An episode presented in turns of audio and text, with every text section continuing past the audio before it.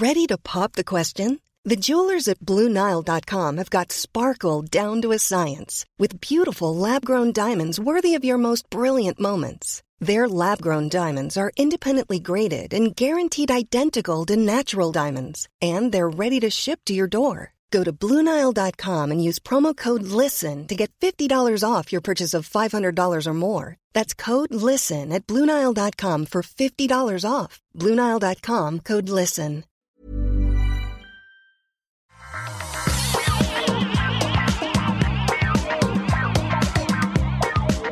Tous et bienvenue dans le Rendez-vous Tech, l'émission où nous résume toute l'actualité tech, internet et gadgets. Nous sommes en juin 2021, c'est l'épisode numéro 409. Je suis Patrick Béja et j'aimerais aujourd'hui remercier les auditeurs qui soutiennent le Rendez-vous Tech, à savoir John B., tout Kim Down, Mathieu Aubry, Régis Bourgiac, Cambrio 4 et le producteur de cette émission qui n'est pas Rémi Z, qui n'est pas Rémi W, qui n'est pas Rémi euh, U, c'est Rémi X, le seul, l'unique. Merci à toi, Rémi, de contribuer à la production de l'émission sur patreon.com slash rdvtech. Je vous le disais, je suis Patrick Béja et on a un programme hyper intéressant aujourd'hui. On va vous parler de Windows 11 que certains ont eu entre les mains grâce à un leak peut-être orchestré par Microsoft. On va en parler. On va vous parler aussi de pourquoi et comment euh, ça a été fait et pourquoi et comment c'est Windows 11, etc., etc. On a aussi des impressions sur iOS 15. On a également un petit mea culpa sur l'histoire du foot. Je sais qu'il y en a beaucoup d'entre vous qui euh, ça a fait réagir à l'épisode précédent. On, je, on va en parler tout à l'heure. Et puis aussi euh, Twitter qui vous permettra peut-être bientôt de vous faire unmentionner.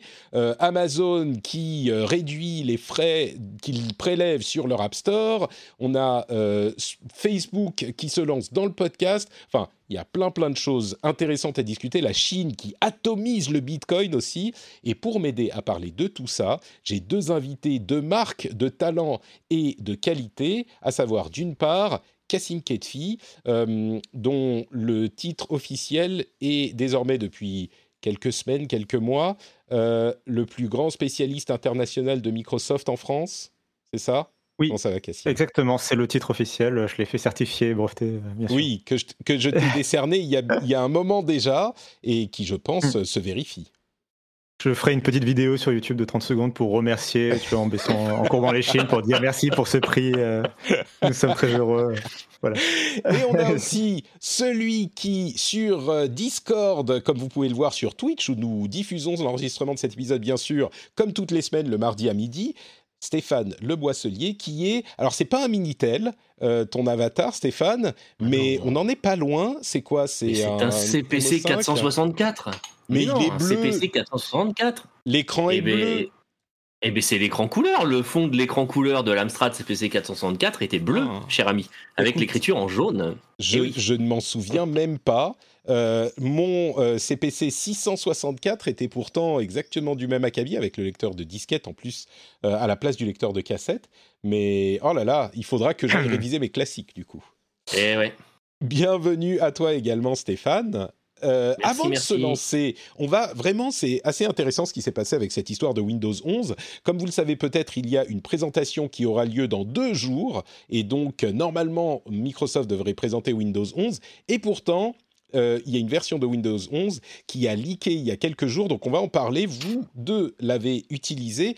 Euh, avant ça, mmh. je voudrais juste dire qu'il y a un autre débat qui fait rage en ce moment sur l'Internet français, sur la Twitterosphère, et que peut-être qu'on va en parler pour l'after show. Euh, c'est la question du vote par Internet. J'ai vu beaucoup de gens en discuter. Alors, c'est pas un sujet hyper d'actualité, mais je pense que ça serait un sujet intéressant à discuter dans l'after show pour les auditeurs qui soutiennent l'émission, qui ont droit à des petits contenus bonus, dont celui-là justement, et certains auditeurs pourront participer, parce que moi, je suis très très contre le vote par Internet.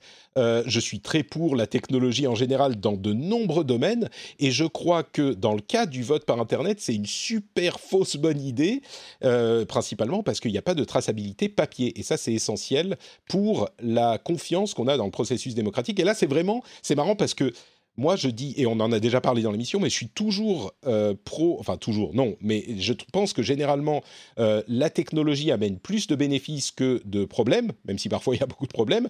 Et là, pour le coup, je pense que c'est un exemple d'un endroit où il faudrait euh, se retenir plutôt que de se lancer. On en parlera peut-être dans l'after show. Je pense que ça pourrait être une discussion intéressante avec les auditeurs. Oui je dois faire une petite mention rapide de début d'épisode. Si jamais je coupe en plein, milieu, en plein milieu de l'enregistrement, c'est tout à fait normal. Il y a un énorme orage qui vient de commencer au moment où tu as commencé l'enregistrement. Ah, je, pense qu'on veut te faire taire, Cassim. Alors, Exactement. parlons, parlons de Windows 11 avant que euh, les nanorobots 5G de Bill Gates ne viennent te couper la connexion. Euh, Windows 11, euh, dis-moi Cassim, c'était pas censé être la dernière version de Windows, Windows 10 Là, je comprends plus. Qu'est-ce qu'ils font chez Microsoft? Euh, mais tu, mais tu, avais cru à ces balivernes, jeunes naïfs que nous étions. Euh, oui, alors bon, c'est un peu flou. En plus, c'est un peu flou l'histoire. Bon, bref, on va pas revenir en, détail dessus, mais euh, oui, Windows 10 avait été vendu globalement et Microsoft, en tout cas, ne l'avait jamais nié à l'époque comme la dernière version de Windows et surtout que Windows était désormais un service et euh, là, je, normalement, je dois t'expliquer en quoi Windows 11 va être révolutionnaire et en quoi c'est une nouvelle version et que oui, ça casse complètement ce principe, mais en fait, bah, j'ai pas vraiment l'impression que ça va vraiment le casser en fait leur promesse de Windows euh, en tant que service. D'abord parce que je pense que ça va être une nouvelle version de Windows 10 qui dit pas son nom. Alors il va y avoir plein de nouveautés qui font que pour moi, peut-être ils vont être en mesure de le justifier auprès du grand public, mais techniquement parlant, derrière, ce sera quand même une nouvelle version de Windows, euh, une itération de Windows supplémentaire qui sera probablement. Euh, c'est une itération de Windows 10 euh, qui sera gratuite. C'est surtout ça qui est important, la mise à jour. Voilà. Ouais. Et c'est exactement la même chose que quand on est passé de macOS 10 après je sais pas combien d'années de macOS 10 à macOS 11. c'est pas d'un coup que macOS a complètement changé de forme, tu vois. Il n'y avait pas, a pas de macOS 11, c'est macOS 10 avec des noms, mais c'est la 11. quelque chose, ou je sais plus comment, quelle est la nomenclature. Mais... Oui, enfin voilà, on est passé à la version 11. quelque chose alors qu'on a eu la version 10. quelque chose pendant je sais pas combien d'années. Euh, Et sûr que c'est macOS 11. quelque chose maintenant? Je suis, oui, j'étais pas sûr. D'accord, ok, d'accord. Euh, ça a fait beaucoup débattre euh, quand. Le, le, manque de sommeil m'a fait perdre mon ma, santé mentale et je mais ne tu vois, plus. Mais c'est le même. Je pense que dans la philosophie d'Apple, c'était pour marquer le passage à ARM et le, la, la, refonte graphique de Big Sur. En gros, mm. c'était pour marquer le coup, pour dire bon, c'est une nouvelle ère. Et je pense que dans le cas de Windows, c'est un peu le même schéma qui revient. C'est aussi pour marquer euh, une nouvelle ère. Euh, l'équipe dirigeante de, qui s'occupait de Windows à l'époque euh, est plus là. c'est Panos Panel, celui qui s'occupe des surfaces, qui s'occupe maintenant de, Windows. Et je pense qu'il y a des ordinateurs Surface, hein, pas des surfaces chez. Oui. Il, ne s'occupe pas de nettoyer les surfaces, c'est Redmond. Euh, et, euh, et, je pense que du coup, il y a une volonté aussi de donner un peu un coup de boost à l'équipe de développement qui a, été un peu mis de côté euh, ces dernières années. Elle était passée sous le contrôle de l'équipe Azure. Je ne vais pas rentrer dans les détails, mais en gros, il y a eu voilà, Windows était plus au centre des attentions de Microsoft pendant plusieurs années. les mises à jour de Windows 10 ressemblaient plus à grand chose. Et je pense que là, il y a une volonté de repartir un peu avec du sang neuf et de marquer voilà une nouvelle ère. Euh, alors peut-être que tout ne prendra pas forme dans Windows 11, mais euh, mais au moins euh, voilà de marquer un peu un nouveau départ quoi. Et c'est vrai que cette version du coup qui a été leakée il y a quelques jours de ça, une petite semaine, donc une dizaine de jours avant la présentation de jeudi, on peut, on a des raisons de se demander si c'est pas une version leakée intentionnellement pour baisser un petit peu les attentes, parce que en gros, il y a une euh, refonte graphique qui est assez substantielle quand même, quelques éléments qui sont différents, euh, mais dans l'ensemble, c'est le fonctionnement est identique à celui de Windows 10. Mais du coup, on peut s'arrêter un instant sur la question euh, de la refonte graphique, dont certains, je crois, sur quand on parle entre techniciens, on a tendance à euh, euh, rire un peu de la question graphique et se dire ah, ah, ils ont mis une couche de peinture, ils appellent ça Windows 11, ils sautent de la gueule du monde. Alors qu'en fait, la question graphique est quand même euh, pas du tout anodine. Et je crois que pour beaucoup d'utilisateurs, ça peut jouer. Et hum, il, faut avouer que moi, je le trouve dans ce qu'on en voit, c'est pas une version complète, hein, ce leak, mais dans ce qu'on en voit, c'est quand même assez agréable et c'est assez bien foutu. Alors, encore une fois, c'est pas euh, les, plus gros changements de l'histoire. Il y a beaucoup de coins arrondis. Ça, c'est euh, le, le C'est une révolution. les coins arrondis partout. Euh, le, la barre des tâches, les tâches ou les icônes sont centrées. Ce qui là pour le coup, c'est marrant parce que euh, je me souviens de Paul Thurrott qui, à la sortie de Windows 10, Paul Thurrott est un grand spécialiste de Microsoft et de Windows aux États-Unis, et il disait à la sortie de Windows 10, oui, mais en fait, il reste plus qu'une chose pour que Windows 10 soit l'équivalent de macOS, c'est de centrer les icônes dans la barre des tâches. Et là, ça y est, euh, c'est fait. Donc, c'est vrai qu'on se rapproche un petit peu de la, la, la, c'est un petit peu une macOSisation de, de, Windows, mais assez superficielle. Cassim, t'es pas d'accord? Non. euh, du coup. Euh... Non, parce qu'il manque déjà... le Manify.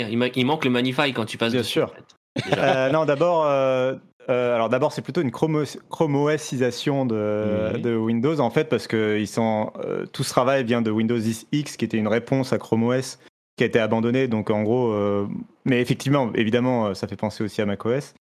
alors c'est une grosse. Heureusement, on peut le reconfigurer pour que ça reparte à gauche, hein, tous ces icônes qui Ouf. sont centrées. Ah, parce tu fait peur. Quand même, eh, parce que c'est quand même une erreur de design hein, au passage. Je veux dire, c'est un des premiers trucs que tu apprends en design, c'est que les, les, les, les, cinq endroits les plus accessibles sur un écran pour quelqu'un qui manipule une souris, c'est la souris et les quatre coins de l'écran. Euh, puisque en fait tu peux balancer ta souris dans un coin de ton tapis de souris, euh, il, forcément le curseur va arriver dans un coin, tu vois. C'est le coin est infini en termes de, oui, de taille. je ne vais pas euh, me, me euh, lancer dans ce débat. Bref, il y aurait des choses à dire. et donc, donc c'était pas pour rien que c'était en bas à gauche. Donc heureusement, on peut le remettre en bas à gauche.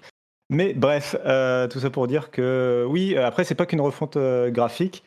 Euh, c'est pas qu'une refonte graphique du tout. Il y aura, je pense qu'il y aura d'autres éléments techniques qui viendront derrière et, et qu'on n'a peut-être pas encore bien cerné.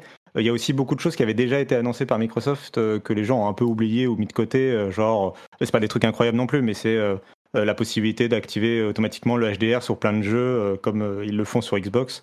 Euh, ça va être appliqué aussi sur les PC sous Windows. On sait qu'il y a un nouveau store qui est en préparation. On sait que. Euh, Alors, ça, a... tu, tu, passes dessus un peu vite, mais le nouveau store qui est en pré préparation, oui, c'est hyper truc, important. Hein. Je voudrais qu'on y revienne dans, dans, un instant. Euh, avant ça, je vais quand même demander à Stéphane. Toi, tu l'as installé. Juste... Ouais. Oui, pardon, vas-y. Non, non, non c'était juste pour dire, il y a d'autres nouveautés qui arrivent, c'est pas mmh. qu'une refonte graphique, il y aura d'autres choses, je pense qu'il y aura une intégration de xCloud, etc. Donc il y aura des fonctions, des nouveautés un peu plus tape à l'œil euh, que juste le graphisme euh, de la. Même si c'est important, je suis d'accord avec toi.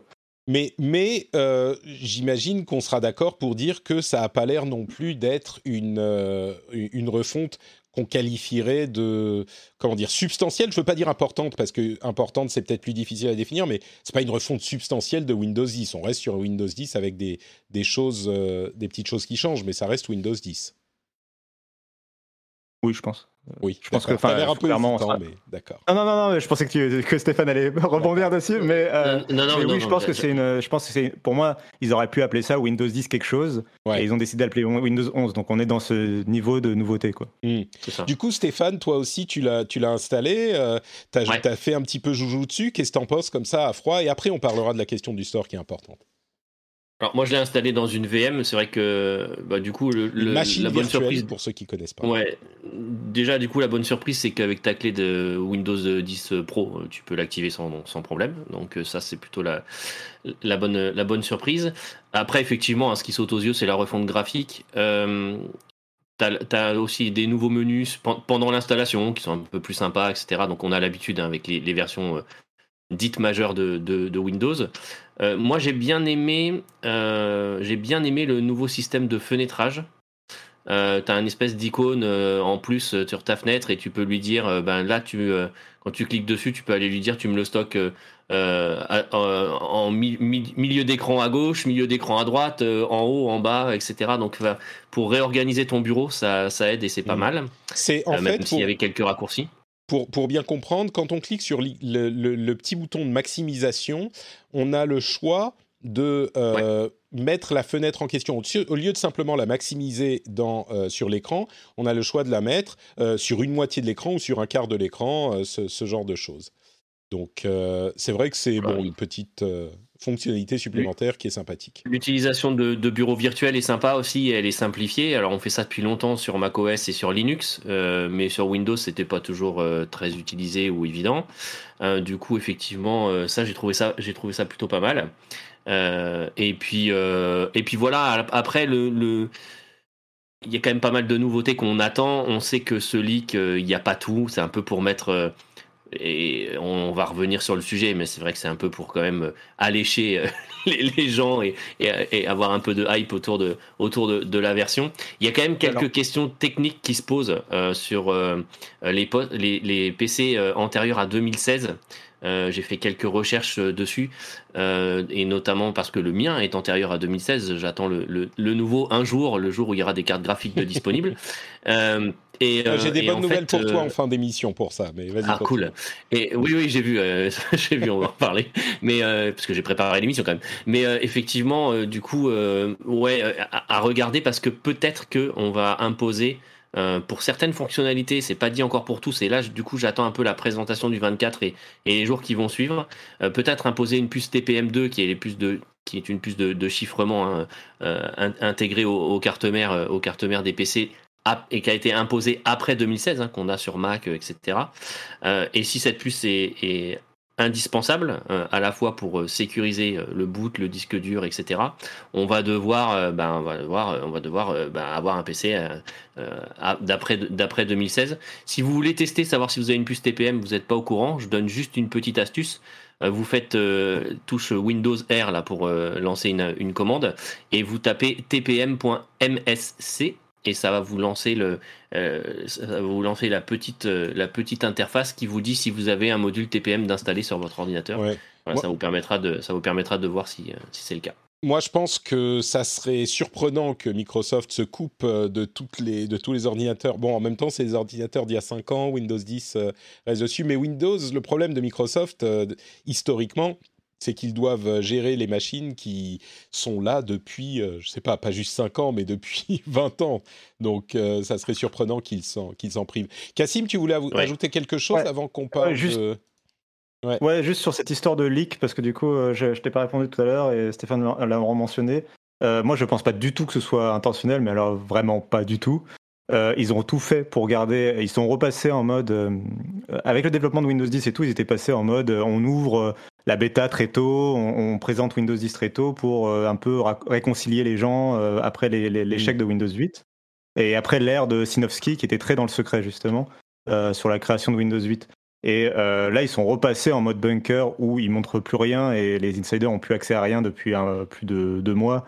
Et tout ça a été complètement développé dans le secret. On avait jusqu'à jusqu'à cette fuite, en fait, on avait finalement quasiment aucune image de ce que donnerait ce projet Sun Valley, c'était le nom de code.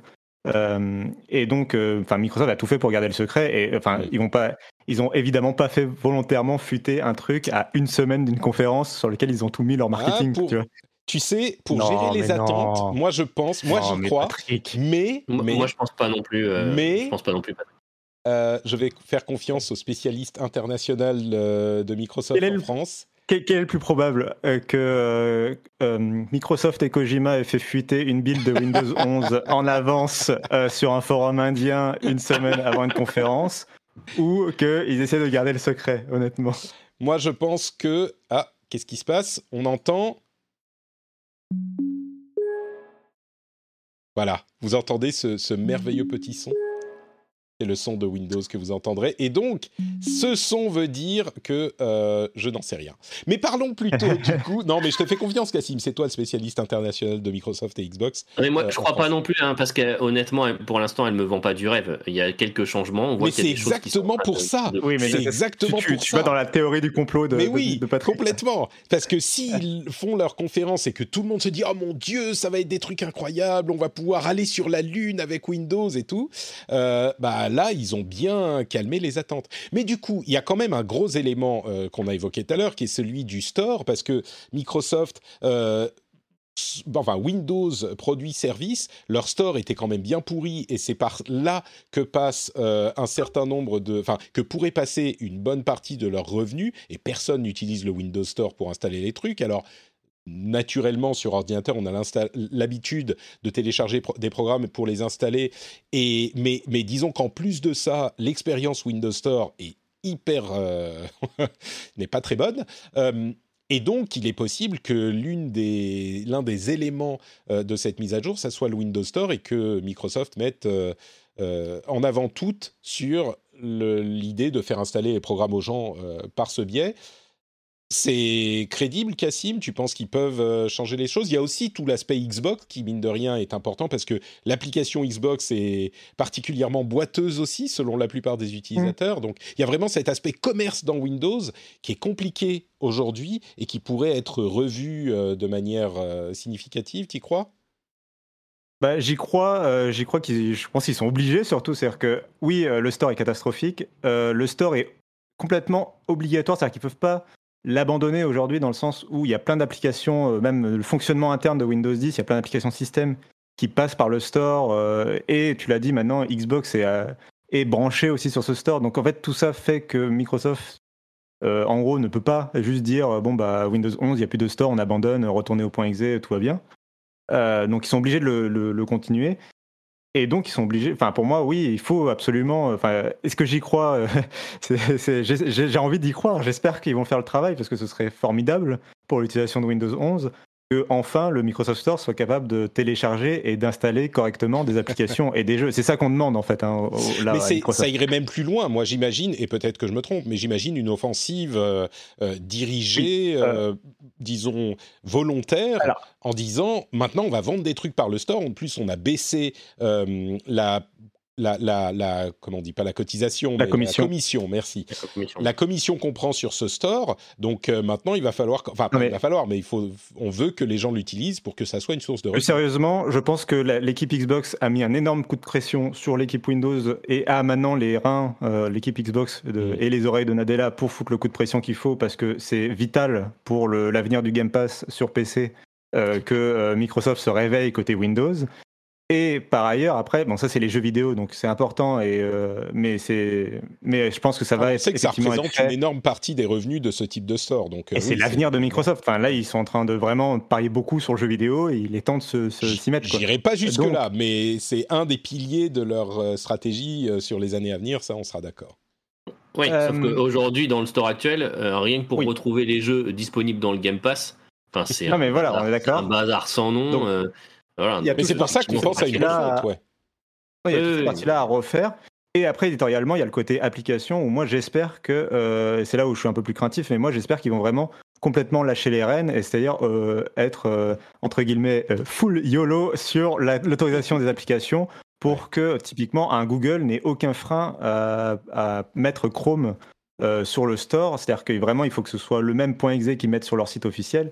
Il mm. faut qu'ils puissent le mettre sur le store euh, de façon complètement transparente euh, pour que, en fait, l'objectif, faut bien le comprendre, euh, c'est parce que là, si on ouvre à tout le monde, on pourrait se dire oui, mais la sécurité et compagnie. Mais la sécurité et compagnie, c'est déjà un gros bordel dans le store actuel, dans la mesure où si tu cherches Chrome aujourd'hui sur le, sur le, store de, Windows 10, tu tombes sur des guides payants avec des fausses icônes de Google et complètement et plein de contrefaçons quoi globalement parce que le vrai y est pas en fait. Ouais. Et du coup, euh, au moins, voilà, permettre ce vrai euh, enfin ce vrai euh, acteur d'être là, voilà. Donc j'espère qu'on aura Steam, j'espère qu'on aura Chrome et compagnie, et tu vois, et qu'ils abandonneront, abandonneront entre guillemets complètement l'obligation ou enfin tout ce qui est côté UWP, enfin le, packaging d'app et compagnie, les, les SDK et, machin. Ils ont qu'ils ont déjà à peu de choses près abandonné, mais c'est vrai que c'est pas bien, bien, mis en place encore. Bon, bah écoutez, on verra L'intérêt du, l'intérêt du store aussi, hein, c'est quand même, faut pas oublier, c'est que c'est les mises à jour automatiques des applications. Oui. Hein. Euh, ça, ça, évite de retélécharger à chaque fois qu'il y a une mise à jour, etc. Moi, j'ai des applications, euh, il y a, sur Windows, il y, en a certaines, tu as une mise à jour par mois, à chaque fois, il faut les retélécharger, etc. C'est casse-pied, quoi. Et, euh, ah oui, effectivement, si, on veut renforcer la sécurité. Mais si c'est les mêmes points exe, c'est ça qui est compliqué. C'est que si tu. Et pour moi, c'est ça qu'il faut qu'ils abandonnent. Euh, oui, mais c'est ça. C'est-à-dire que, pour moi, l'auto-update, si tu mets ton Chrome, euh, l'auto-update, il, sera, il passera plus par le store. Ou alors tu donnes une option aux gens, euh, aux développeurs, et, et, ça pose des questions sur la sécurité aussi. Donc, je sais pas, peut-être qu'il y aura genre deux paramètres, mais c'est difficile à, à, résoudre ce problème. Peut-être que Windows n'est pas la bonne plateforme pour mettre en place ce genre de, de, store complètement sécurisé. Bon, en tout cas, on en saura un petit peu plus dans deux jours, puisque la présentation sera faite euh, jeudi. J'imagine que bah, on, en sait déjà la plupart, mais on n'est pas à l'abri d'une surprise. On vous en parlera la semaine prochaine. Donc, euh, mise à jour vendredi, c'est ça? Mise à jour vendredi, exactement. Euh, bah passons du coup, on, c'est grosse, euh, gros épisode euh, update d'OS. La bêta d'iOS 15 est disponible depuis 2-3 semaines, quelque chose comme ça. Et notamment Stéphane l'a installé. Qu'est-ce que tu en penses? On va peut-être pas passer autant de temps que sur Windows 11 parce qu'on a déjà parlé de, d'iOS 15 évidemment quand Apple l'a présenté. Qu'est-ce que tu en penses euh, d'iOS 15 euh, Dans la pratique, ça donne quoi? C'est sympa, c'est insignifiant? Dis-nous tout. Alors moi déjà ce que j'adore c'est que c'est un, des invités euh, spécialistes sécurité de l'émission qui installe toutes les bêtas. Non mais dans des VM ça va, c'est pas... ouais, enfin sauf que iOS 15 je l'ai installé sur mon iPhone, on pourrait dire de eh ben, production. très bien. mais, mais bon, mais c'est pas grave. Je ne te félicite pas. Bah non, mais moi non plus. Mais c'est, je suis faible. Que, veux-tu? Je suis faible. Euh, iOS 15, écoute, je agréablement surpris déjà par une chose. C'est une des premières bêtas que j'installe qui est aussi stable mm. euh, dès la bêta 1. Euh, et qui n'a pas. alors, moi j'ai un iPhone 12, j'ai un iPhone 12, pas pro, mais qui n'a pas de problème de. Excuse-moi, je t'interromps, vous avez entendu ces rumeurs selon lesquelles l'iPhone 13 ne s'appellerait pas iPhone 13 pour que les gens n'achètent pas un, un 13 Ça paraît bizarre parce que les, chiffres euh, en Asie et au Japon, par exemple, le, 4 et le 9, c'est euh, c'est pas bien du tout non plus. Ils ont quand même appelé iPhone. Ah, mais non, il n'y a pas eu de 9.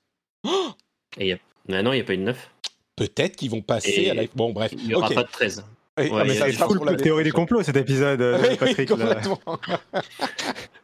Euh, tu, as, le titre de l'épisode, la théorie du complot. Euh, du coup, écoute, oui, iOS 15, plutôt. Euh, bon, alors, c'est pas une grosse révolution non plus, on reste sur de l'évolution assez classique annuelle. J'aime pas mal la partie notif, la partie notification. Euh, ils ont grossi les icônes, c'est tout bête, mais déjà c'est bien. Et en fait, j'aime assez. on se moquait de Windows 11. Hein. Oui, c'est ça, exactement. Là, j'allais dire. Et j'aime, non, en fait, ce que j'aime assez, c'est la possibilité de faire un résumé. Euh, alors, X fois par jour, c'est toi qui le détermine, euh, de, de, tes notifications. Donc mmh. maintenant, tu peux les grouper par app. Donc déjà, euh, euh, quand j'ai Discord qui sonne toutes les 3 secondes, j'ai une grosse notif qui me dit euh, tant, de, tant de choses sur Discord. Donc ça, c'est bien, hein, plutôt que de voir les 50 000 notifs. et en plus, tu peux te faire un résumé. alors moi, je l'ai fait trois fois par jour. Je l'ai fait à 8 heures, à midi et à 20 heures, je crois, de, de, tes notifs. Ça, c'est plutôt pas mal. La partie photo, j'ai bien aimé aussi. Ça te rajoute une petite musique qui essaye de correspondre un peu avec euh, les, photos, euh, avec avec les photos dans les albums automatiques. C'est sympa, ça rajoute un petit côté sympa. Et euh, la seule chose que j'ai pas eu le temps de tester, puisque je suis le seul dans mon coin à avoir iOS, à avoir iOS 15, c'est la possibilité de partager des vidéos, etc. sur, sur FaceTime. qui ça me paraît me paraît assez intéressant euh, et, notamment aussi la possibilité, et ça c'est pour moi une des grosses nouveautés, c'est de pouvoir créer un lien FaceTime euh, pour que des gens qui, sont, qui ne sont pas sur iOS euh, puissent rejoindre une conversation. Et ça c'est plutôt cool. Ouais. Et, du coup, tu l'as testé ou c'est juste que tu l'as vu et tu t'es dit ça me servira un jour? Non, je l'ai testé avec mon fils qui est sur un de mes fils qui est sur Android oh et ça marche très très bien. Ton, un de tes fils est sur Android? Alors, alors il y en a un qui a un iPhone il y en a bah, un qui a un Android. T'en as un bon sur deux quand même, ça va. Ouais, ouais, ouais, ouais. Et puis, et puis, mon beau-fils qui est sur Android. Ça, c'est la question, tu sais, tes enfants préférés. Euh, Exactement, ouais. Ah bah pour, pour Stéphane, c'est pas dur, il peut choisir facilement. Euh, Alors, il y en a un qui est dans la chatroom, donc on va éviter de le dire devant lui. Hein, Coucou Hugo. Bon, je suis désolé, euh, c'était évidemment une plaisanterie on, voit bien les, les, les, petits euh, clins d'œil. Donc, donc ça fonctionne bien. Euh, il, a, il a simplement euh, suivi le lien sur son navigateur et ça a ouvert une web app qui fonctionnait bien. Ouais, exactement. D'accord, très bien. Exactement comme pour Xcloud. Je suis, curieux du, du, du, comment s'appelle, le résumé des mises à jour, des notifications. Ça, se passe comment en fait? Donc à tel moment, il t'alerte pas de tes notifications et puis à l'heure que tu as déterminé, il te fait un petit pling et il te met toutes les notifications que tu dois passer en vue, c'est ça? Alors, si il t'alerte quand même des notifications, hmm. mais euh, celles que tu n'as pas consultées, bah, il va te faire un résumé pour te dire, bah voilà, tu as eu ça, ça, ça et ça, euh, etc. Ah, donc il y a sait dernier... tu as consulté en appuyant dessus quand elles sont apparues. Euh, et il y a un dernier truc aussi, ils ont amélioré ne pas déranger, qui est pas mal. Euh, tu peux te créer des templates pour le travail, euh, euh, si tu veux juste passer du temps pour toi, pour le repos, le sport, etc. Et du coup, ça va déclencher, ça va déclencher différents scénarios pour dire, bah voilà, quand je suis au travail, j'ai les notifs que de Teams et de telle mmh. appli, par exemple, tu vois, de mes mails, etc., etc. Et ça, c'est pas mal, ça peut se déclencher automatiquement aussi. C'est pas un peu, un peu casse-couille à mettre en place. j'ai toujours la crainte que ce genre de truc, euh, c'est tellement pénible à, comment dire, à paramétrer que du coup on s'en sert jamais. Ça demande un peu de temps à paramétrer. Le travail existe déjà, donc tu as juste à le customiser. Et après, mm. tu peux vraiment faire des trucs euh, vraiment très custom comme tu le souhaites. Euh, voilà, faut y passer un peu de temps, mais euh, c'est pas c'est pas déplaisant et je suis en train de, regarder pour me faire différents profils. et effectivement, du coup, essayer de décrocher un peu du téléphone, tu vois, à certains moments de la journée. D'accord. Ok, très bien. Donc euh, plutôt positif pour iOS 15. Euh, on verra si vous pourrez installer iOS 15 sur euh, votre iPhone. alors comment il va s'appeler 13 on, me dit dans la chatroom, oui, tu le fais qu'une fois, Patrick. Ça, je connais bien ces histoires. Hein. Genre, euh, tu le fais qu'une fois, c'est ce qu'on se dit au début, et puis au bout de quelques mois, tu dois changer les trucs, tu dois, as des nouvelles applications que tu dois euh, mettre. Ça, c'est euh, certain, ça. Ouais, tu, tu, tu penses que tu le fais qu'une fois, et puis au bout d'un moment, tu te rends compte que c'est le foutoir partout et qu'il faut que tu t'y replonges. Bah ouais, parce que dès que tu mets une nouvelle appli, tu vas dire, ah ouais, mais alors attends, celle-là, parce que j'aimerais bien les notifs à tel moment, donc tu vas. Enfin, voilà. Exactement, exactement. Bon. Ok, super. Et eh ben, écoute, merci pour ce petit retour sur iOS 15. Euh, avant de passer à la suite des euh, news, j'aimerais vous faire donc, comme je disais, un petit mea culpa. On a parlé de l'opération de rachat, enfin d'achat d'Amazon euh, sur les matchs de la Ligue 1 la semaine dernière, et vous avez été comment le dire avec, avec tact et vous avez été quelques-uns à nous signaler gentiment que euh, nous avions peut-être quelques lacunes sur l'aspect euh, business de ces transactions et à nous expliquer très gentiment. Non, je plaisante, mais c'est vrai que vous avez tous été, euh, enfin tous ceux qui l'ont fait ont été très gentils et m'ont signalé que effectivement il y avait un aspect business qui est séparé, je pense, de l'aspect tech, tech, mais vraiment le coût de Media Pro qui a fait monter les enchères. On l'avait mentionné très rapidement, mais on n'était pas rentré dans les détails que j'avoue sans doute parce que moi je les connaissais pas. Euh, donc Mediapro ayant fait monter les enchères, Canal Plus se retrouve avec seulement deux matchs euh, sur les 10 et Amazon a récupéré le reste. Euh, Canal Plus aurait voulu que les enchères soient refaites pour l'ensemble des matchs de la ligue. Bref, j'ai bien compris que, et merci à, tous ceux qui l'ont expliqué, vous avez été nombreux, mais notamment je voudrais remercier spécifiquement euh, Caradoc qui l'a fait avec beaucoup de diplomatie et de pédagogie. Euh, j'ai bien compris maintenant. Je dirais deux choses. D'une part, je crois que dans l'ensemble, ça n'affecte pas vraiment euh, la, la réflexion sur l'aspect tech qu'on avait fait. Donc pour ça, peut-être qu'il y a quelques nuances à apporter, mais dans l'ensemble, je crois que ça n'affecte pas cet aspect. C'est surtout la question euh, foot, foot, euh, foot centrique et Canal Plus qui se plaint, qui a peut-être plus de raisons de se plaindre qu'on ne le disait, euh, mais qui ça laisse quand même Amazon en dehors de l'affaire parce qu'eux ils sont juste arrivés, ils ont été opportunistes, mais c'est pas vraiment de la faute d'Amazon. Bref, et l'autre chose que je remarque, c'est que je suis content parce que il y a toujours des spécialistes de tout et c'est la première fois qu'on a autant de retours. C'est marrant que ça soit sur le foot, mais c'est peut-être pas si surprenant que ça. C'est la première fois qu'on a des retours sur ce point. Donc, dans l'ensemble, je dois pas trop me planter. Forcément, on doit toujours un petit peu simplifier quand on parle de sujets qui sont un peu complexes. Et les spécialistes trouveront des choses à redire. Mais généralement, on n'a pas trop de euh, retours de ce type. Donc, j'espère que euh, ça veut dire qu'on se qu'on se plante pas trop. Je voulais le mentionner quand même sur cette histoire de de, de foot et d'Amazon et de Canal+, parce que j'ai eu, alors c'est marrant parce qu'il y a plein de, euh, vecteurs euh, de communication. Il y a Discord, il y a, les, il y a Twitter, il y a les commentaires sur le blog, il y a les commentaires sur Patreon. Et tous, j'ai eu, c'est à peine si euh, ma mère m'a pas envoyé des SMS. Mais enfin, Patrick, qu'est-ce que tu racontes c'est, tu as oublié l'affaire de Mediapro, enfin. Donc, bref, c'était, c'était, c'était très drôle et merci à vous tous de vos retours très constructifs sur ce point. Par contre, vous avez, vous avez parlé rapidos de, Roland Garros aussi, et je sais pas si vous avez regardé. Mais franchement, pour une première année, moi j'ai trouvé, j'ai trouvé que c'était, c'était plutôt bien maîtrisé, quoi. Ouais, bah on l'a. on, l'a mentionné effectivement, et bon, je vais pas refaire la question, mais le, grand, la grande question, ça va être, euh, bah, Roland Garros s'était intégré à Prime Video sans supplément. Il y a peu de mm. chances que ça soit la même chose pour, euh, pour les matchs de la Ligue 1, mais bon, on verra ça, je suis sûr, très bientôt. Euh, oui, il y a peu de chances. Peu de chances, on est d'accord. On est d'accord.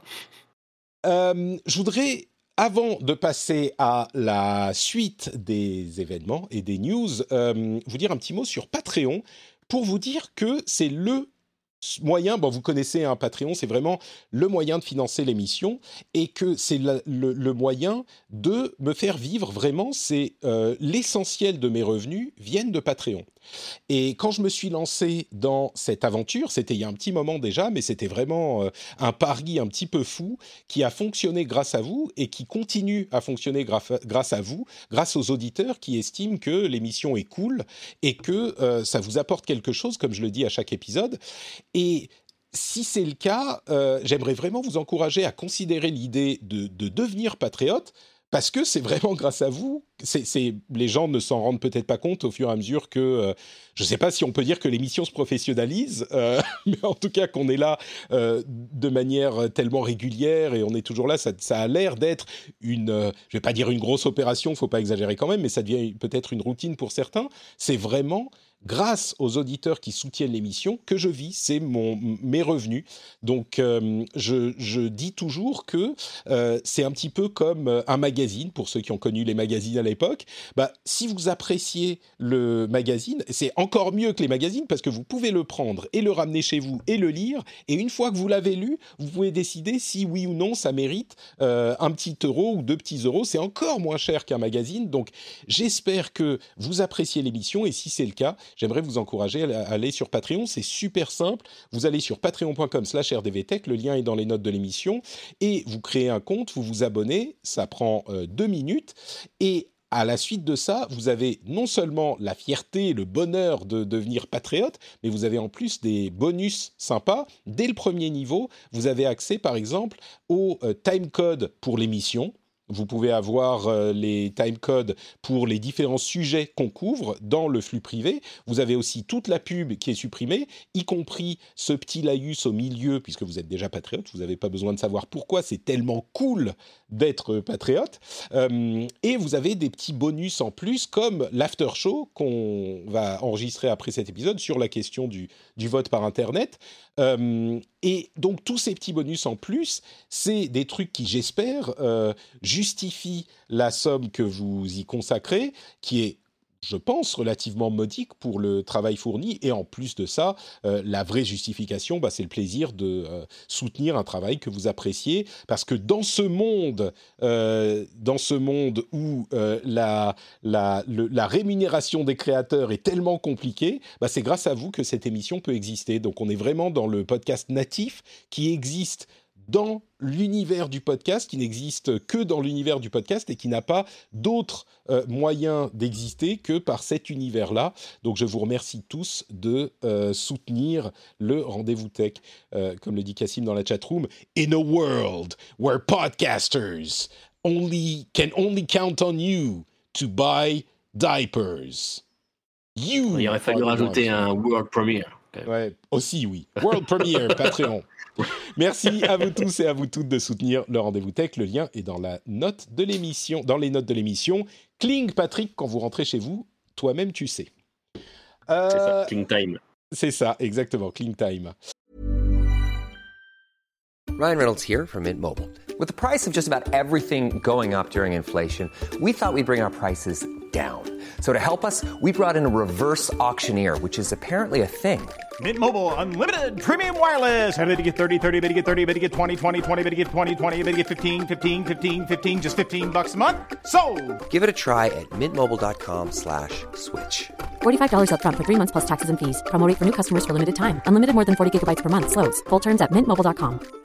Getting engaged is a moment worth cherishing. A one-of-a-kind ring that you design at Blue Nile can help your love sparkle. Just choose your diamond and setting. When you've found the one, you'll get it delivered right to your door. Finding the right engagement ring can be nerve wracking. At Blue Nile, you'll have the expert guidance needed and a diamond guarantee that ensures you're getting the highest quality at the best price. Cherish all of life's moments and save up to 30% at BlueNile.com. That's BlueNile.com. Twitter est en train de considérer une idée assez intéressante qui serait l'idée de permettre aux euh, personnes, aux utilisateurs de sun-mentionner d'une conversation. C'est quoi unmentionné Ça veut dire que quand vous êtes mentionné dans une conversation, eh ben vous pouvez vous-même décider de supprimer la mention de cette conversation. C'est un petit peu plus agressif que simplement le fait de, euh, de, de, rendre muet cette conversation pour plus avoir les updates. Je pense que ça pourrait être assez utile pour beaucoup d'entre nous.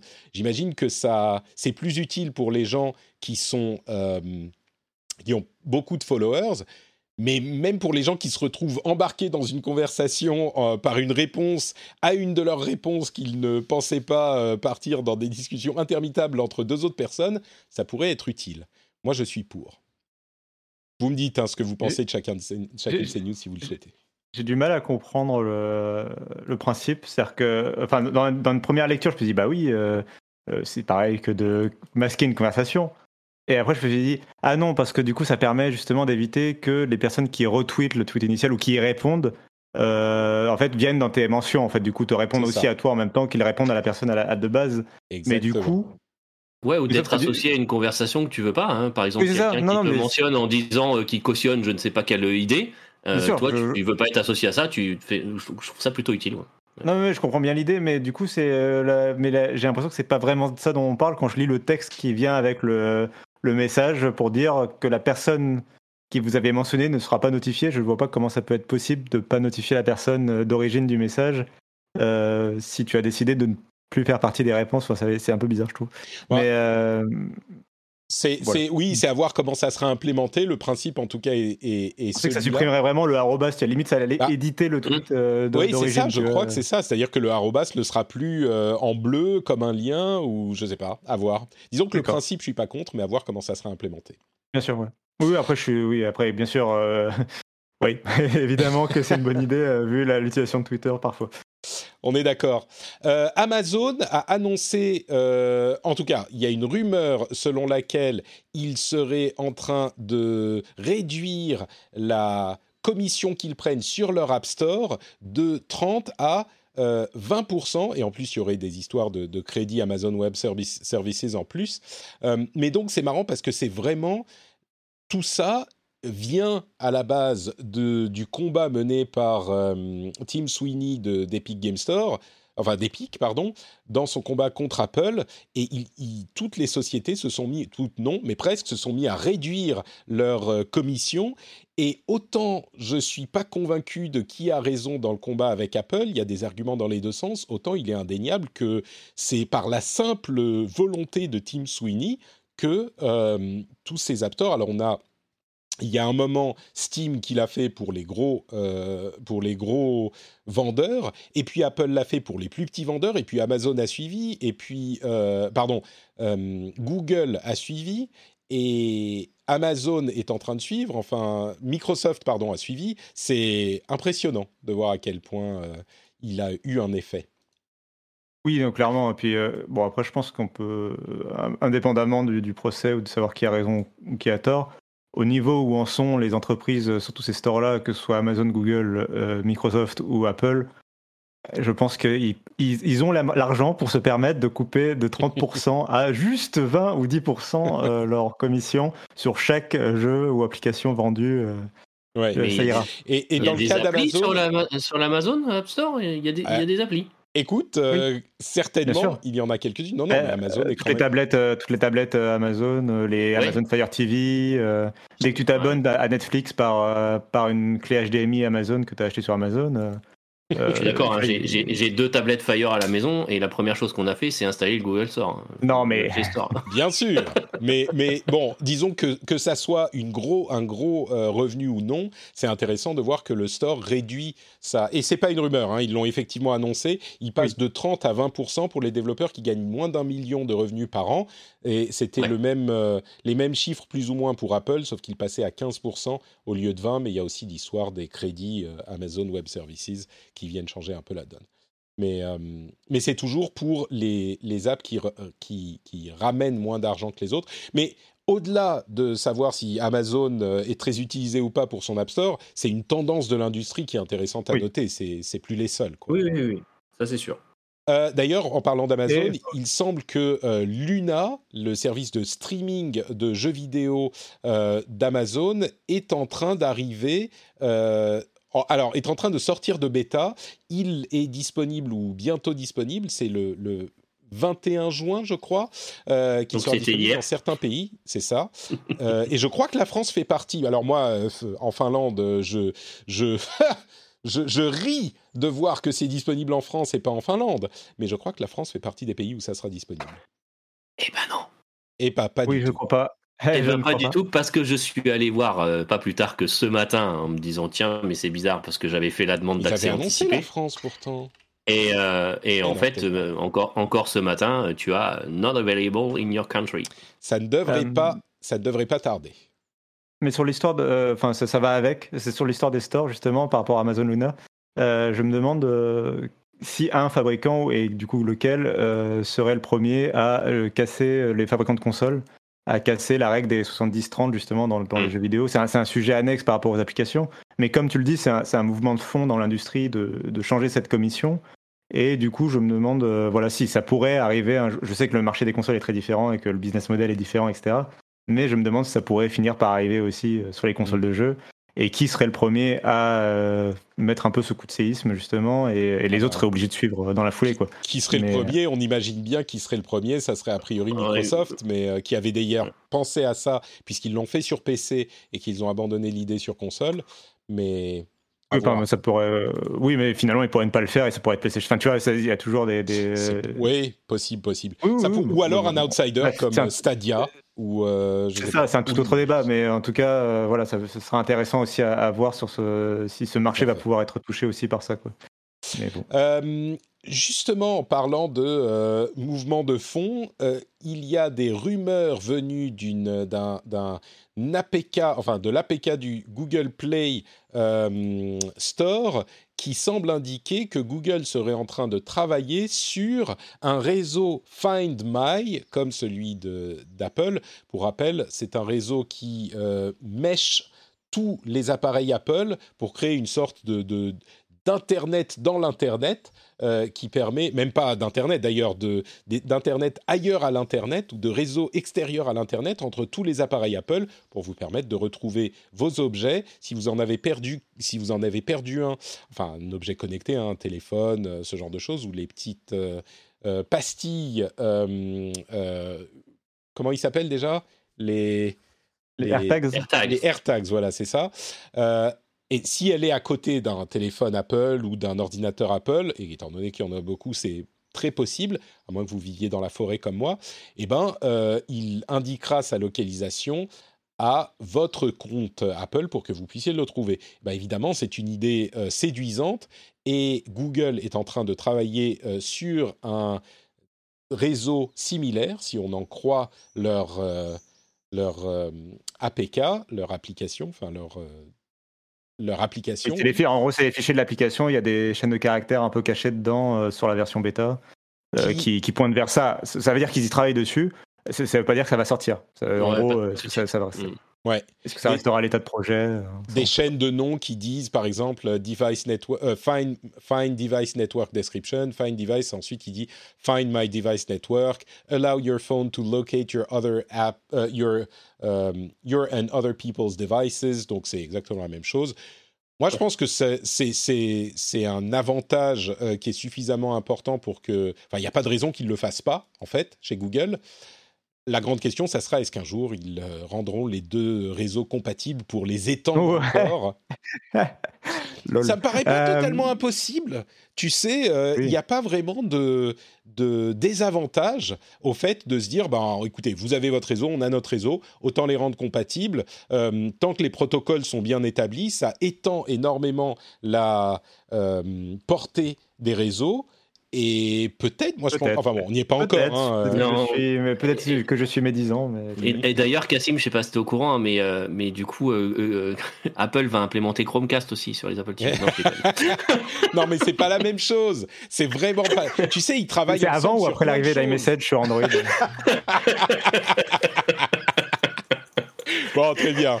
Moi, et, écoutez, je vais aller encore plus loin. Peut-être qu'un jour, ce réseau sera utilisé pour d'autres choses que Mm. simplement localiser les appareils. Euh, Peut-être euh, comme un Internet alternatif régi par Apple et Google euh, le Oh jour où Apple aura racheté Google. la bonne idée. Alphabet. Euh, D'ailleurs, à propos de Google, il y a une, euh, un, un rapport très intéressant du New York Times sur euh, Sundar Pichai, le président de Google, et on dit depuis euh, des, quelques mois, peut-être quelques années, que Google semble être un petit peu euh, en manque de dynamisme. Et alors, bien sûr, c'est toujours délicat de prendre les témoignages de quelques employés et d'en tirer des conclusions sur l'avis de l'ensemble des employés, parce qu'on peut toujours trouver des gens qui ne sont pas contents. Mais ça semble s'inscrire dans suffisamment de, euh, de différents éléments pour se dire qu'il y a du vrai. Alors qu'est-ce qu'ils disent? Ils disent Sundar Pichai la joue très safe. Il met énormément de, temps à se décider pour beaucoup de choses. Et pendant ce temps, euh, Google, qui va très bien aujourd'hui, est en train de perdre des opportunités et risque euh, de se faire dépasser dans les années à venir. Il y a un vrai danger dans euh, le style de management de Sundar Pichai qui est trop sage, qui a été très utile jusqu'à maintenant. Mais en gros, les gens sont inquiets pour Alphabet. Enfin, certains euh, des vice-présidents, c'est pas juste euh, des employés du bas de la chaîne, hein, c'est des gens qui sont en haut du, du truc, qui pointent du doigt une série de problématiques significatives dans le management de, de Sundar Pichai. J'en aurais pas parlé si ce n'est que euh, je trouve que ça résonne avec euh, un sentiment que, je ressens et que je pense que d'autres ressentent aussi. Je pense que dans les vice-présidents, il y a un certain P. Harrison qui a voulu rester anonyme, mais euh, qui est peut-être inquiet pour l'avenir de sa branche. Mais euh, non, moi je pense que c'est intéressant parce que j'ai l'impression que ça reflète quelque chose que nous-mêmes on perçoit un peu à l'extérieur quand même. Enfin, c'est-à-dire Mhm. que euh, Google fait plein de choses intéressantes. Tu peux pas dire que Google euh, genre est mort ou que Google va mal Pas ou du que tout. Google est condamné. Mais euh, mais enfin ils sont ils sont pas super excitants en ce moment quoi. Tu vois, en- comparé à ce que fait Apple même en termes de produits. avec leur, complètement leur bouleversement dans le- avec Apple Silicon sur les PC portables, ou ce que fait Microsoft avec le cloud gaming, ou ce que fait d'autres boîtes avec Facebook avec la réalité virtuelle. Je trouve que Google a pas. euh, Enfin, ils ont plein de trucs. hein. Ils ont la, la- la- voiture euh, autonome et tout ça, mais c'est pas des trucs. euh, c'est des trucs vieux déjà, et puis c'est euh, qu'ils ont en projet depuis très longtemps. Et il n'y a pas de trucs ultra excitants, je trouve, en ce moment chez, chez Google. Euh, c'est un peu same old, same old, et euh, juste, ils font bien leur. Enfin, ils évoluent lentement, mais sûrement. Euh, mais euh, il n'y a pas le, le gros truc, quoi. Il n'y a pas le next big thing, et il a pas. euh, J'ai l'impression qu'ils n'ont pas leur nouvelle initiative incroyable. Et- Et, quand tu vois en plus le, le manque euh, de. Je finis sur ça, le manque d'investissement sur ces nouvelles initiatives, genre Stadia, justement, euh, qu'ils abandonnent. Enfin, ils l'ont pas abandonné, mais voilà, qu'ils essayent, mais sans vraiment essayer. Et je trouve que c'est un peu, enfin, ça pourrait être significatif de, d'un- de quelqu'un qui la joue safe et qui ose pas aller euh, mettre les billets sur un- une nouvelle table, quoi, en gros. Les, les hésitations sur le cloud aussi, hein, euh, Ouais, bien sûr. entre, entre Azure et AWS. euh, GCP a été à la ramasse pendant très très longtemps. Ils rattrapent petit à petit leur retard. euh, et là, on commence enfin à voir émerger un peu de GCP, moi dans mon activité quotidienne en termes de sécu, etc. Mais et, enfin, jusqu'à il y a un an, un an, un an et demi, on n'entendait pas parler de, de, de GCP. hein. Et, et Google avait un retard phénoménal par rapport à Azure et AWS. Donc euh, oui, ils sont, ils sont C'est- peut-être un peu trop sages. Je crois que il serait pas. Alors, il a de, de grandes qualités, hein, Sundar Pichai. On n'est pas en train de dire qu'il a qu'il n'y a que des problèmes. Il a il a joué très safe et il a bien navigué les problématiques, euh, notamment politiques aux États-Unis. Mais, La vie euh, privée, mais la je de Google aussi. Ouais. Oui, complètement. Il y a eu, il faut pas oublier que quand il a repris les rênes, euh, Google était très différent de ce qu'ils sont aujourd'hui, enfin Alphabet. Mais je ne serais pas surpris, on va dire, que d'ici euh, un ou deux ans, le board demande gentiment à Monsieur Pichai de, quitter euh, son poste et qu'il le remplace par quelqu'un d'autre. Ça ne me surprendrait pas, on va dire. Euh, quoi d'autre, quoi d'autre Au niveau des podcasts, on a toute une série de news.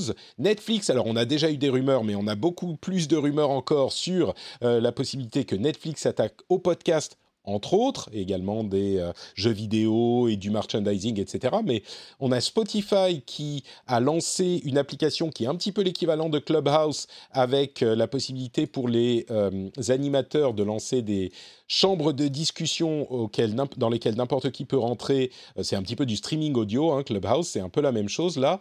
Euh, sauf que on peut directement transformer ces sessions en podcast. Spotify oblige. On a également euh, Facebook qui mentionne que, enfin, qui, est en train de lancer sa section podcast aussi. Euh, donc c'est vraiment euh, l'ébullition dans le monde du podcast est significative. Euh, et puis il y a bon d'autres choses chez qui se passent chez Facebook. On n'est pas forcément obligé de rentrer dans ces détails-là, mais le, podcast est un média qui non seulement a le vent en poupe, mais qui est en plus en train d'être adopté par à peu près tous les grands, les grandes sociétés de ce monde. Je ne sais pas si c'est une bonne chose ou une mauvaise chose pour le média. Euh, je crois qu'on a tendance à se dire ah ça y est c'est fini le le vrai podcast indépendant est en train de mourir L'artisanat. Ouais, l'artisanat, voilà, certains retiennent euh, les, les qualifications que je donne, mais euh, je ne sais pas vraiment quoi en penser en fait. Donc je ne sais pas si vous, vous avez une, euh, un avis là-dessus. Je pense que le podcast est vraiment un, un métier qui techniquement, enfin un métier, un média qui techniquement a des spécificités qui font que je ne suis pas convaincu que ça peut être bouffé par les gros. Mais alors, si c'est le cas, euh, je, suis dans la merde. Mais, euh, mais je sais pas. Je suis, je regarde ça avec intérêt. Il y a un ou deux ans, je vous aurais dit encore non, mais c'est bon, pas de problème. Là, je me dis, euh, bon, suivons ça. Peut-être qu'il va falloir euh, s'adapter, quoi. Et quand je dis s'adapter, ça veut dire être présent sur les plateformes et, et faire le Oui. travail euh, nécessaire pour euh, avoir des relations avec tout le monde et, et être présent partout. Là où avant, il suffisait de faire son flux RSS et, et roule poupoule, t'étais sur toutes les applications, quoi. Tant, tant que t'es pas dans, le, dans la plateforme qui vient t'imposer de la pub, qui va couper ton podcast, qui va, qui va saper ton travail que, que tu as essayé d'effectuer, moi, pour moi, ça, ça- tant, ça, tant que ça casse pas ton modèle économique, entre guillemets, ça va. Ce genre de plateforme, qu'est-ce que ça peut apporter? Pour moi, c'est juste le fait de faire connaître le podcast à plus de monde. Aujourd'hui, on reste quand même un marché de niche sur le, sur le podcast. Et, et Je pense pas qu'on puisse plus de monde qui parler de marché de niche, hein, mais Ouais, enfin, moi, tu sais, je- même dans mon entourage, qui est pourtant un entourage tech, il y a quand même peu de gens qui écoutent régulièrement des podcasts. quoi. Mm, peut-être. Euh, et, et, euh, et, et du coup, si ça permet d'avoir un- une plus grande audience par la suite, parce que les gens vont, une fois qu'ils vont découvrir le média, ils vont faire le tri, ils vont trouver les trucs qui les intéressent vraiment. maintenant. ouais. Mm. Voilà, euh, bah pour moi, il n'y a pas de, il y a pas, il y a pas nécessairement de mal. Après, il faut un œil, effectivement. Il y a des gens qui me posent souvent la question, euh, qui écoutent des podcasts sur Spotify et qui me disent Ah, mais j'ai de la pub sur les podcasts, est-ce que tu touches de l'argent sur euh, la pub euh, sur les podcasts Spotify? Alors, je vous le confirme, non. Spotify rémunère les artistes, pas les podcasteurs, en tout cas pas par la pub que eux mettent euh, dans les podcasts. Euh, la pub qui est dans le flux public, qui est intégrée et que je lis moi ou qui est euh, euh, intégrée par Acast avec le petit jingle, bref, vous savez que j'ai un, un- euh, des pubs pour le flux pu- public. Ça oui, mais si vous écoutez sur Spotify et qu'il y a des pubs Spotify, Spotify ne rémunère pas les podcasteurs. Ce qui est, bon, on pourrait en débattre aussi euh, par ailleurs, mais ça, c'est une question qu'on me pose souvent. Et donc, non, l'argent des pubs Spotify, il ne va pas aux podcasteurs. C'est pour ça qu'ils poussent tellement les podcasts, c'est pour avoir un truc à eux, quoi. Bon, on en débattre plus longtemps. Euh, un truc euh, qui m'a fait sourire, c'est l'information essentielle que euh, Mark Zuckerberg est sorti des 100 euh, présidents les mieux notés sur Glassdoor, qui est une, euh, une, euh, une société qui euh, fait des classements de sociétés. En fait, c'est un service qui fait des classements de sociétés, un petit peu genre à la LinkedIn, cette société. Si vous voulez savoir comment ça se passe chez eux, vous allez sur Glassdoor, vous cherchez la société, vous avez des infos de, d'employés de la société. Et l'un de leurs classements, c'est les CEO, les, les présidents les plus Oui, c'est- appréciés. Euh, C'est même une plateforme de recherche d'emploi en fait. hein. voilà. Et C'est vraiment un concurrent de LinkedIn. et bon, oui, euh, oui, on, on peut dire ça comme ça. Euh, et donc, euh, Zuckerberg est sorti du top 100. Ça m'a fait rire parce que je me suis dit, même quand tu es tout en haut, il y a quand même un truc genre euh, nous en bas on se dit oh est-ce que mon tweet a eu euh, plus de 10 likes aujourd'hui Euh, est-ce que mon ma photo Instagram a provoqué des commentaires ou pas? Et ben même les CEO de la Silicon Valley et des GAFAM ils ont cette liste genre est-ce que je suis dans le top 100 des présidents de de la liste de Glassdoor?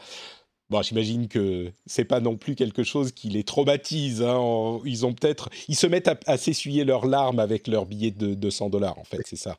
C'est oh, j'ai quitté le top 100. Mais ça m'a fait rire quand même. Tu n'échappes jamais à la, la, comment dire, le renforcement de tes idées par Internet euh, et la compétition sur les réseaux sociaux. Tu ne peux pas y échapper. Ça m'a fait, ça m'a fait marrer. Euh, Tac, tac, tac. Quoi d'autre? La Chine. Est-ce que vous avez vu cette histoire de la Chine qui s'attaque au pas au Bitcoin directement, mais quand même aux mineurs de Bitcoin dans différentes provinces, notamment euh, dans la province du Sichuan? Euh, vous avez vu ça ou pas? Vous en avez entendu parler? Oui, bah, Ouais, une tant des mieux, raisons on va avoir principales, des cartes. Pardon. Pardon. Oui, c'est vrai que oui, on va avoir des cartes graphiques, mais euh, même ce matin encore, euh, le, le- le cours a encore pris, euh, le, cours du Bitcoin a encore, c'est encore, ça fait une belle chute encore. Ouais. Et c'est, pas c'est- dire autre chose. C'est- J'ai pas vu le, le cours ce matin, mais ça me surprend pas tellement. En fait, ce qui s'est passé, c'est que la Chine s'est attaquée aux mineurs. On le sait, il y avait beaucoup, beaucoup de mineurs de Bitcoin en Chine. Et hum, depuis quelques jours, quelques semaines, le gouvernement, euh, à différentes échelles du gouvernement, plus ou moins locales, s'est mise à euh, euh, envoyer des notices aux sociétés qui, euh, qui minent le Bitcoin et dans la province spécifiquement du Sichuan, qui est euh, particulièrement propice au minage parce qu'ils ont beaucoup d'électricité verte bon marché.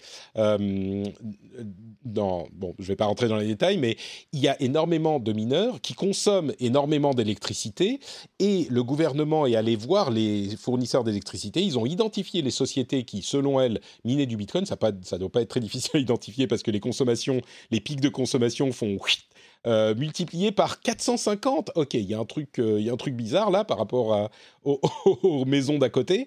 Euh, et donc, ils ont coupé l'électricité directe. d'une bonne partie de ces mineurs. On parle de 90% de la capacité de minage en Chine qui a été atomisée.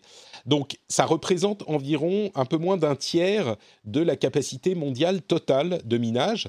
Alors, euh, je suis sûr que ça a des conséquences sur euh, l'écosystème du minage de Bitcoin, évidemment. Bon, il est résilient, mais ça change les, les, euh, quantités de pouvoir qu'ont certaines entités sur le réseau dans son ensemble. J'imagine que ça ne, ça ne le menace pas encore, mais c'est intéressant à noter tout de même. Et puis en Chine, ils commencent. Alors, c'est pour pas faire de concurrence à leur yuan euh, digital. Il y a, il y a plein d'éléments comme ça politiques à prendre en compte.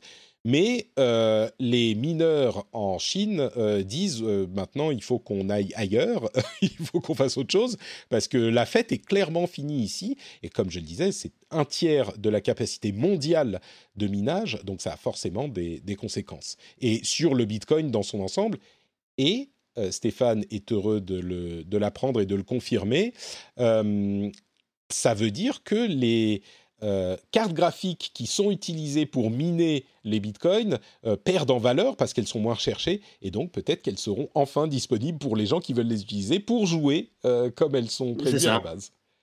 C'est ça, parce qu'en plus, ça avait fait grimper les prix. Là, quand tu vois euh, les top achats, LDLC, euh, matériel.net, quand ils ont du stock, euh, c'est de la 3070 ou 3080 Ti à des prix, mais hallucinants.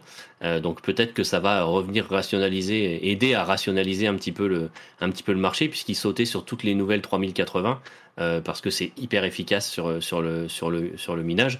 Et je t'avoue que moi, euh, bah, miner pour acheter ma prochaine carte graphique avec ma 1060, ça va être compliqué. quoi. Je- Bon, espérons que ça, au moins dans un... C'est le moment, quoi. Dans- là, dans les prochains jours, peut-être que le cours va, va chuter.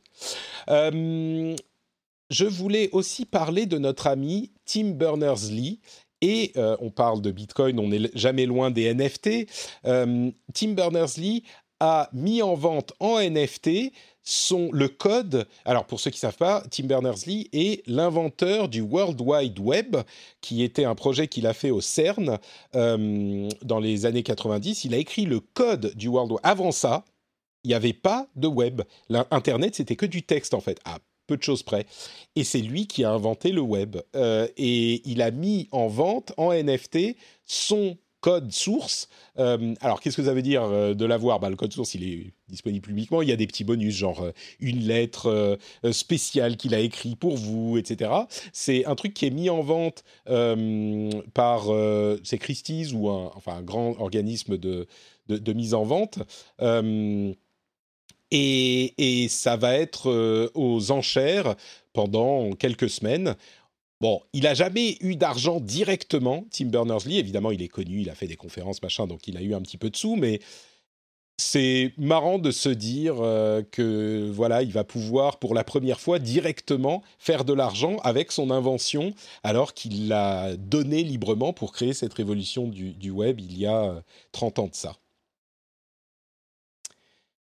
Euh, bon, bah, je vois que ça ne vous intéresse pas très bien. L'histoire du web euh, ne vous fait ni chaud ni froid. Peut-être que du coup, euh, ces gentilles demandes que font les États au, enfin que font les, États-Unis et l'Europe à la Russie de d'éviter les attaques internet informatiques sur les infrastructures essentielles vous parleront un petit peu plus.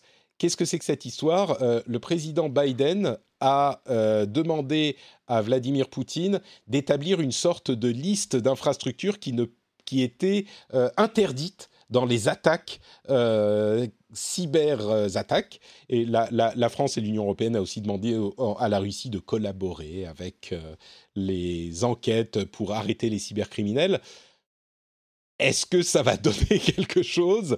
On est peut-être en droit d'en douter, mais c'est intéressant de voir que ça commence à atteindre un niveau où euh, les présidents des plus grandes nations euh, du monde sont en train de discuter pour dire, OK, un petit peu comme on le fait, je ne sais pas, c'est une sorte de convention de Genève euh, du cyberespace, pour dire, et, on rigole, mais c'est pas rigolo, il y a des infrastructures évidemment essentielles qui peuvent causer des dégâts immenses et très concrets à, un pays, et peut-être qu'il est important et nécessaire de se dire, bah, il faudrait qu'on établisse une convention pour faire en sorte que ça ne, bah, que ça soit interdit, qu'on se dise, ok, on va pas se lancer dans ce type d'attaque.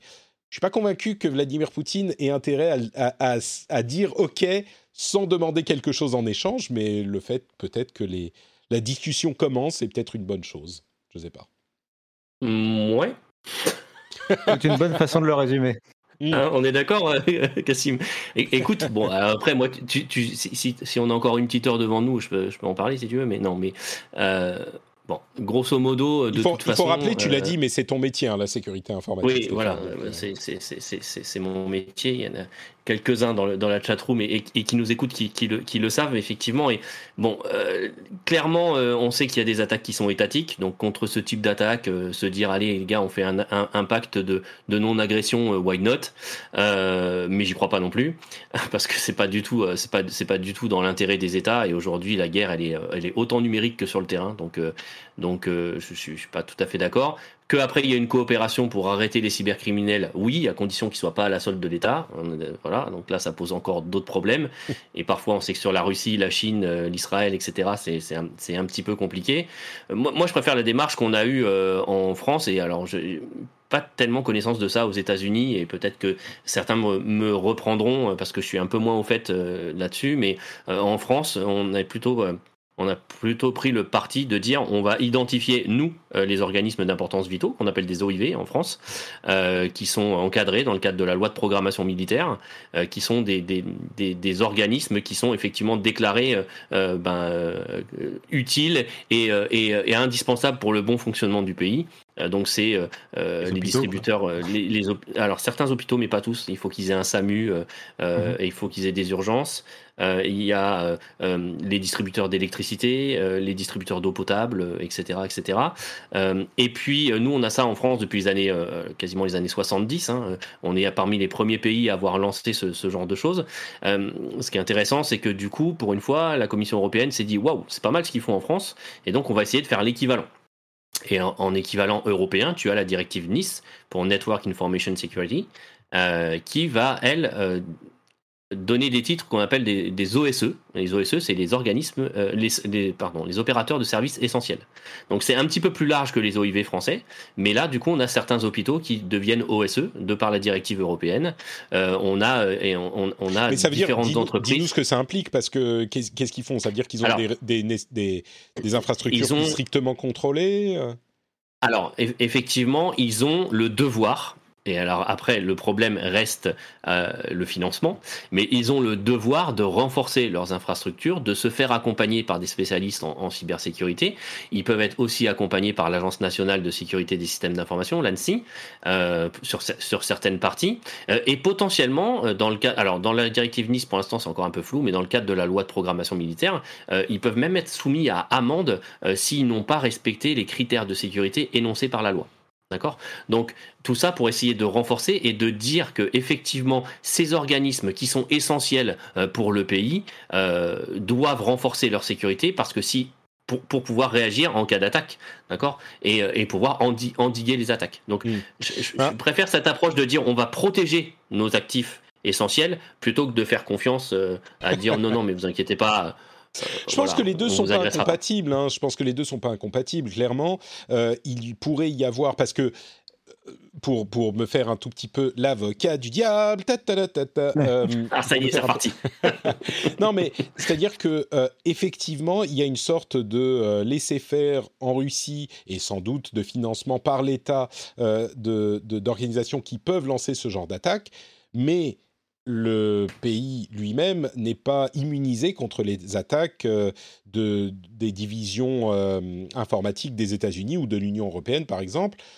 On peut tout à fait imaginer que euh, Vladimir Poutine, malgré sa bravado, puisse être inquiété de se dire si jamais les choses se passent pas bien et qu'on commence à attaquer des infrastructures chez nous, qui sont sans doute moins bien protégées que celles de, l'Europe ou même des États-Unis, eh ben euh, oui, on est dans un État qui est en train de se diriger vers le totalitarisme, mais il n'empêche que ça peut provoquer des problèmes aussi, et justement remettre en question sa légitimité. Donc peut-être qu'il a aussi intérêt à établir, à discuter, peut-être en obtenant quelque chose euh, des États en question, pour euh, avoir une feuille de route qui va dire bah ok alors peut-être pas les hôpitaux mais euh, je sais pas les euh, centrales électriques euh, les, la distribution d'eau potable c'est on n'y touche pas je me dis que c'est peut-être possible on parle quand même de quelqu'un qui voulait se dédouaner complètement d'Internet et avoir son propre Internet et qui aujourd'hui est capable de se scinder et d'être. euh, Oui, mais c'est- euh, deux choses différentes. Ça, c'est pour contrôler l'information à l'intérieur du pays. Euh, ça ne le, le- ça n'empêche pas que des attaques euh, de l'extérieur puissent euh, être implémentées. Quand on parle d'attaque étatique, si on dit bah, la Russie pourrait attaquer les centrales électriques en France, par exemple, euh, la France ou l'Europe ou les États-Unis pourraient attaquer les centrales électriques en Russie. Donc, euh, je crois qu'il n'y a pas. Oui, c'est un peu facile de se dire. ah, il va rien faire, il va nourrir au Je suis pas convaincu que ça soit aussi simple que ça. Il va sans doute demander quelque chose en échange, mais peut-être que ça pourrait donner quelque chose. Et puis il faut lancer les discussions. C'est tout le problème de la diplomatie. Il faut lancer les oui. discussions, même si on a peu d'espoir que ça, ça arrive Ce quelque que j'allais dire là pour le coup, euh, et j'allais te donner raison du coup, enfin en partie, euh, Ah sur le oui, fait bah, que. écoute, Cassim, vas-y, dis-nous. Mais ce tu que peux pas faire ça, Cassim. Euh, je parlais à Stéphane évidemment. Non, Ah, euh, je- non, euh, sur, euh, pour dire que. Euh, non, et pour dire voilà que oui, de toute façon, même, euh, même si c'est pour nous faire nourrir au nez, euh, c'est pas pour autant que c'était une mauvaise idée de le faire. euh, c'est important aussi de, des fois de marquer des trucs. Euh, le symbolique est aussi important des fois en fait. Ouais, ouais. Oui, puis après, on pourra toujours lui dire regardez, on lui avait demandé, il nous a rigolé. Au ça, nez. Et Au moins, on a essayé, quoi. Mm. Et puis sa réponse était très, euh, comment on dit, non-committal. Euh, il n'a pas pris beaucoup d'engagement. Il a dit euh, oui, nous allons faire une commission pour étudier le problème. Ok, bon, c'est mieux que rien. Euh, très bien, mais écoutez, c'était un épisode absolument passionnant. Merci à tous les deux d'avoir participé. Je suis ravi d'avoir eu vos retours d'expérience sur Windows 11 et iOS 15 et toutes ces autres euh, versions chiffrées de différentes choses. Euh, avant de se quitter, évidemment, je vais vous demander à tous les deux de nous dire où on peut vous retrouver sur Internet. Commençons par, est-ce que je le dis encore une fois? Oui, le plus grand spécialiste international de Microsoft et de Xbox en France, Cassim Ketfi. Dis-nous tout, où peut-on te retrouver? je vais, rou- je vais rougir. Euh, je- Euh, oui, on peut me retrouver sur euh, Twitter, @notcassim, n o t c a 2 s i m Et surtout, si vous voulez tout savoir sur Windows 11 dès qu'il sera annoncé, vous pouvez nous suivre sur frandroid.com. On va en parler. Et on sera aussi en live sur Twitch, car nous sommes en live sur Twitch désormais, quand il y a des gros événements comme ça. Frandroid.com pour ça, et le lien vers ton compte Oui. Twitter sera dans les notes de l'émission. Oui. Euh, Stéphane Amstrad CPC 464, euh, clairement Eh oui. euh, un, un- un jeune homme qui a commencé modestement, qui n'avait qu'un lecteur de cassette dans son Amstrad, alors que Ah, moi, Qui était même pas au collège, qui était même pas au collège quand je l'ai eu, Patrick, voyons. oui, J'ai eu le oui, bah- 6128 après, hein. Mais... Ah d'accord, ok, très bien. Je- tu remontes dans mon estime, dans mon estime bourgeoise, parce que moi j'avais un 664. Puis l'Amiga, puis l'Amiga 500, tu vois. Alors écoute, Voilà, on peut moi j'ai eu un liste. 664. Euh, j'ai pas eu de 6128 parce que quand même c'était, c'était- j'avais déjà le lecteur de, de disquette. Mais j'ai eu aussi un Amiga, donc euh, nous sommes un petit peu Voilà. frères Team Amiga, d'informatique, bien. Team Amiga. On se retrouve petit contre Amiga les, aussi. les villes Ah. Amstrad CPC et Cassim également. Pardon, contre les villes, qu'est-ce que je raconte? Les villes Atari ST. Ah, Euh, la guerre des, des consoles et des, et des machines ne date pas d'hier. Mais donc, Non. mon ami, où te retrouve-t-on? Intelb Stéphane sur, euh, sur Twitter. euh, et après, vous me retrouvez. Alors, en ce moment, c'est un petit peu compliqué avec le boulot, mais euh, euh, dans l'émission Beats sur Studio Renegade avec, euh, le frère, euh, avec Cédric Deluca et, et, et Crix33 qui est dans la chatroom, notamment. Et puis, euh, si vous voulez quelque chose d'un petit peu plus léger et que vous êtes passionné d'impression 3D, j'ai toujours ma chaîne Révolution 3D qui existe. Voilà. Très bien, et comme toujours, le lien vers le compte Twitter sera dans les notes de l'émission. Euh, pour ma part, avant que je vous dise où on se retrouve, euh, n'oubliez pas qu'il y a l'after show qui arrive dans une minute pour ceux qui sont patriotes. Donc, euh, si vous êtes patriote, vous pouvez écouter sur le flux privé et vous aurez tous les contenus bonus, y compris donc l'after show en fin d'épisode. Mais si vous n'êtes pas patriote, eh ben, vous pouvez me retrouver sur patreon.com/slash rdvtech pour devenir patriote et sur euh, Note Patrick sur tous les réseaux sociaux, euh, Twitter, Facebook, Instagram, etc. Et vous pouvez également retrouver les émissions sur notepatrick.com. Alors il y a évidemment le rendez-vous tech, mais pas que. Il y a aussi le rendez-vous jeu où on parle de jeux vidéo toutes les semaines. Et il y a aussi Super Laser Punch où on parle de tout ce qui a trait à l'univers Marvel MCU et donc notamment les séries du moment comme Loki qui est une excellente série que je vous recommande très chaleureusement, dont le troisième épisode arrive là incessamment sous peu demain et qu'on décortiquera avec mon ami Johan dans l'épisode euh, à venir, sans doute enregistré vendredi. Donc, euh, on, si vous en voulez un petit peu plus pour vos, vos, vos- votre fanitude du MCU, eh ben c'est Super Laser Punch qu'il faut aller écouter. Merci à tous. euh, Rendez-vous dans une seconde pour ceux qui sont patriotes et à tous les autres, je dis à la semaine prochaine. Ciao, ciao.